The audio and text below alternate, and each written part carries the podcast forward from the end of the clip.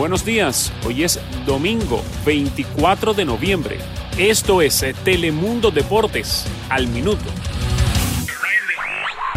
Del flojo partido del Barcelona en Butarque contra Leganés se pueden sacar varias conclusiones individuales, una negativa y otra positiva.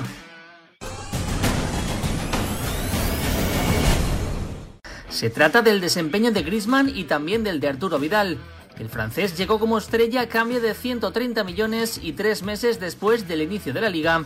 Se puede afirmar que todavía no se ha adaptado ni al esquema de Valverde ni a sus compañeros y que no tiene pinta de que vaya a lograrlo pronto. Por contraposición, el guerrero Vidal. El chileno sabe mejor que nadie que no es titular en este equipo, pero siempre sale con actitud positiva y aporta un número de goles nada desdeñable para la demarcación que ocupa. Curiosamente, la misma cantidad que el atacante francés. Parece mentira dados los minutos de uno y otro, pero ambos suman cuatro tantos hasta la fecha en la liga, habiendo jugado Griezmann 952 minutos y Vidal 345, casi tres veces menos. Mientras que Griezmann fue nuevamente sustituido tras un encuentro en el que casi pasó desapercibido, el chileno volvió a ser una de las primeras piezas de Valverde desde el banquillo y decidió el choque con un gol muy oportunista.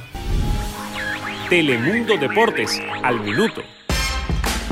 El exjugador del Barcelona, Dani Alves, estuvo muy pendiente de la gran final de la Copa Libertadores y aunque actualmente defiende al Sao Paulo de Brasil, seguro estará esbozando una sonrisa de mejilla a mejilla con el título continental conseguido por el Flamengo. ¿Y por qué? Resulta que el defensa brasileño no encaja en lo absoluto con el River Plate por una simple y sencilla razón se declara un fanático empedernido del Boca Juniors. Durante una transmisión en vivo en Instagram, el futbolista de 36 años de edad respondió a varios usuarios que le preguntaban si apoyaba a los millonarios ante uno de los grandes rivales del Sao Paulo. ¿Y qué creen? Su respuesta fue tajante, no porque soy de Boca. No puedo ir con River porque soy de boca. Por supuesto, Alves le puso un poquito más de picardía a sus palabras. Y seguramente la ex defensa blaugrana vivió la final con el Jesús en la boca, pues River Plate se puso al frente en el marcador, pero gracias a un doblete de Gabriel Barbosa, Gabigol, Flamengo remontó, ganó y se convirtió en el nuevo monarca de América, lo que le regresó la paz y la tranquilidad a Dani Alves, que al menos hoy puede dormir tranquilo. Telemundo Deportes, al minuto. Gabriel Barbosa se atrevió a desafiar la mayor maldición que existe en la historia de las finales en el fútbol, y es que Gabigol tocó el trofeo durante el protocolo previo a la final de la Copa Libertadores. No existe una mayor blasfemia en el fútbol que rozar el trofeo antes de jugarse un partido, y Barbosa lo hizo. Durante el encuentro en redes sociales, los hinchas del Flamengo le lanzaron cualquier cantidad de insultos, luego que el partido agonizaba y perdían ante River Plate. El último jugador que tuvo ese desliz salió lesionado y perdió la final. Se trató de Dimitri Payet en la Europa League del 2018. Pero Gabigol rompió con esa maldición al marcar cuando se jugaban los últimos instantes del partido y no se conformó con el empate, sino que le dio el triunfo a su equipo con un doblete en tres minutos, lo que también significa un nuevo récord en la justa continental, ya que Gabigol ha convertido el doblete más rápido en una final de la Libertadores, superando a Luis Pérez Muñoz en 1991 y que tardó 5 minutos. Así que Barbosa ha terminado con la maldición y lo ha hecho llenándose de gloria, situación que podría cambiar la mentalidad de todos los futbolistas. Telemundo Deportes, al minuto. Son pocos hasta el momento, pero Irving Lozano puede presumir ya de haberle anotado a dos grandes de la CNA. Lo hizo en su primera presentación en contra de Juventus y ahora, y ahora ante el Milan. El gol sin duda le da oxígeno al Chucky que ya es blanco de críticas en Italia. Además de que sirvió para dejar atrás, además de que sirvió para dejar atrás una sequía de 446 minutos sin marcar en la Liga Doméstica de Italia, la más larga de toda su carrera en liga. Anteriormente, el atacante mexicano sumó 439 minutos de noviembre a diciembre de 2017 cuando llegó al PSB, pero con el Napoli superó estos estándares. Hasta el momento, Lozano tiene tres goles y una asistencia con el equipo del sur de Italia que espera su explosión futbolística cuanto antes. Telemundo Deportes, al minuto.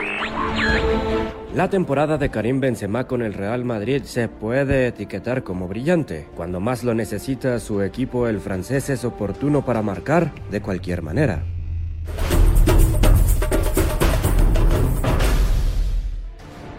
En este momento no existe jugador que haya anotado más que Karim en la Liga de España. Marcó su décimo gol para superar sus propios estándares. Las temporadas donde más marcó después de 14 jornadas fueron la 2014-2015 y la 2015-2016, ambas con 8. El conjunto blanco depende de los goles de Benzema, pues de los 37 tantos que ha anotado todo el equipo, el mismo representa el 32% de la cosecha total. Además, tiene los mismos goles que los siguientes tres artilleros, 5 de Rodrigo, 4 de Ramos y 3 de Tony Cross. El valor de los goles del francés es de tal magnitud que de los 10 que ha marcado, 7 han supuesto el primer tanto del equipo. Y ahí está luchando por el Pichichi, aunque debe de aguantar un ritmo descomunal con la presión de ver a Messi de cerca, este con 8 dianas.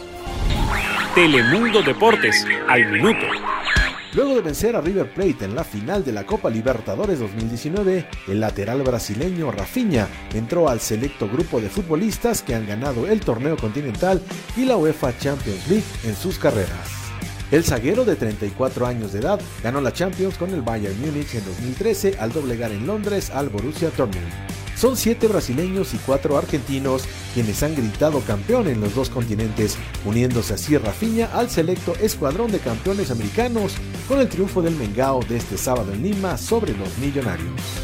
Dida, Cafú, Roque Jr., Ronaldinho, Neymar, Danilo y ahora Rafinha integran la legión brasileña de campeones, mientras Juan Pablo Sorín, Carlos Tevez y Walter Samuel lo hacen por los Pamperos.